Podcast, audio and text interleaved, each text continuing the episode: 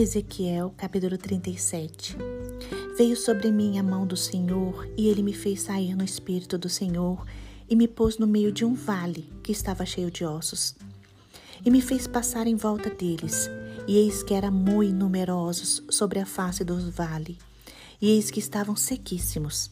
E me disse: Filho do homem, porventura viverão estes ossos? E eu disse: Senhor Deus, tu sabes. Então me disse: Profetiza sobre estes ossos e dize-lhes: Ossos secos, ouvi a palavra do Senhor.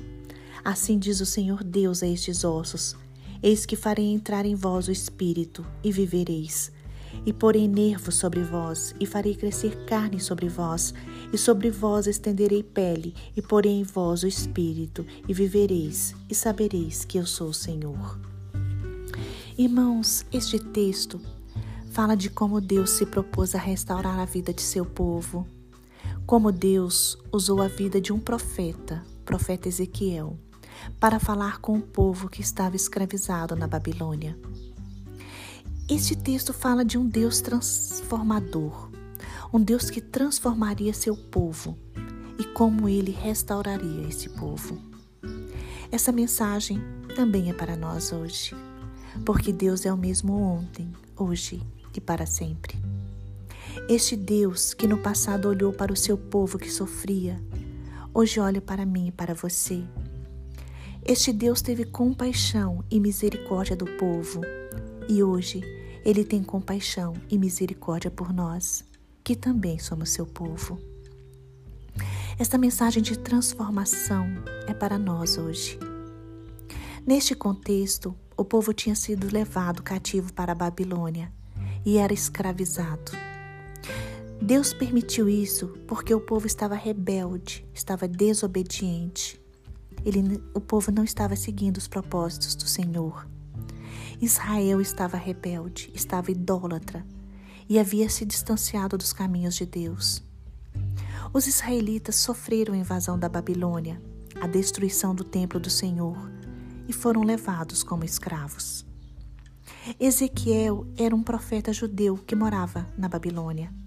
Certo dia ele teve uma visão em que Deus o levou a um vale de ossos muito secos. Então Deus lhe perguntou se era possível que esses ossos voltassem à vida. Ezequiel não sabia a resposta, mas Deus ordenou que ele profetizasse vida sobre os ossos. Com obediência, Ezequiel profetizou sobre os ossos, e uma coisa incrível aconteceu. Eles se ajuntaram, se ajuntaram, criaram músculos, tendões, a pele apareceu e todos se juntaram formando corpos humanos. Só havia um problema: faltava vida a estes corpos. Então Deus mandou Ezequiel profetizar outra vez, e os corpos receberam espírito e vida. O impossível havia acontecido.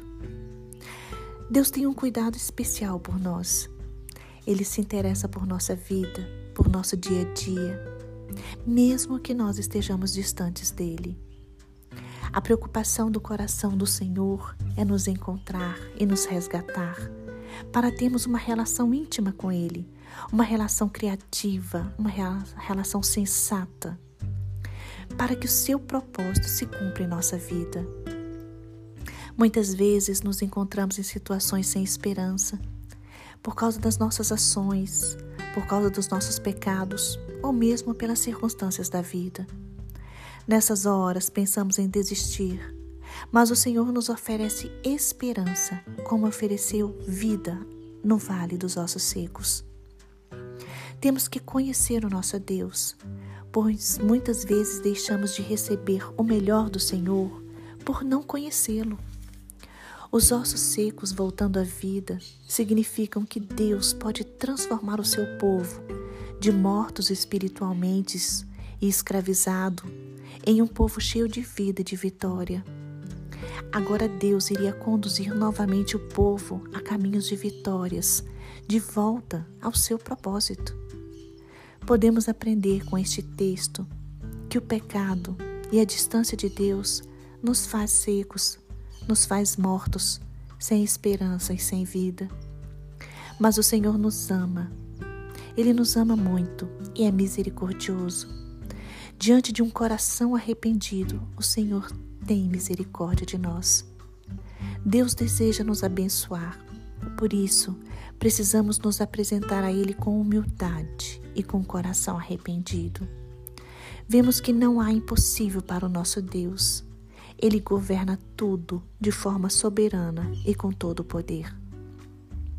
Se Deus devolve vida a um cemitério de ossos secos, imagine o que Ele pode fazer por cada um de nós hoje. Creia no Senhor, creia no seu poder, creia na restauração que Ele pode dar. Clame a Ele por isso e veja o seu milagre acontecer. Deus faz o impossível acontecer. Quando nos arrependemos dos nossos pecados e nos voltamos para Ele, crendo que Jesus Cristo é nosso Senhor e Salvador, Deus nos dá então uma nova esperança. Deus nos dá amor, nos dá paz e uma nova vida.